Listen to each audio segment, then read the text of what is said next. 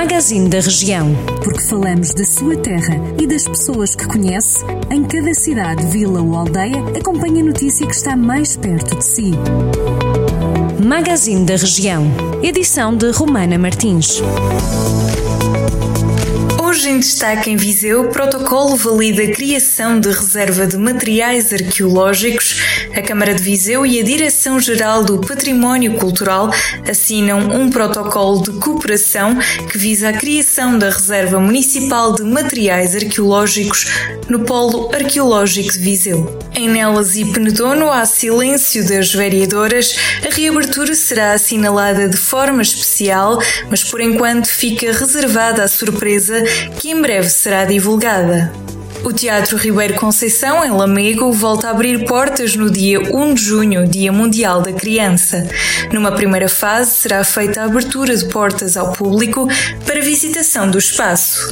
A reabertura será assinalada de forma especial, mas por enquanto fica reservada a surpresa que em breve será divulgada. Em Mortágua, o clube de futebol vai na próxima temporada disputar o Campeonato de Portugal. Alberto Fonseca, presidente da formação, admite que a autarquia vai honrar o compromisso assumido no início da época. Praias fluviais aguardam normas é o caso do Conselho de Sátão, onde está uma das praias, Trabulo, mais visitadas na época balnear. Todos os anos a praia abre oficialmente a 15 de junho, mas este ano tudo dependerá das orientações.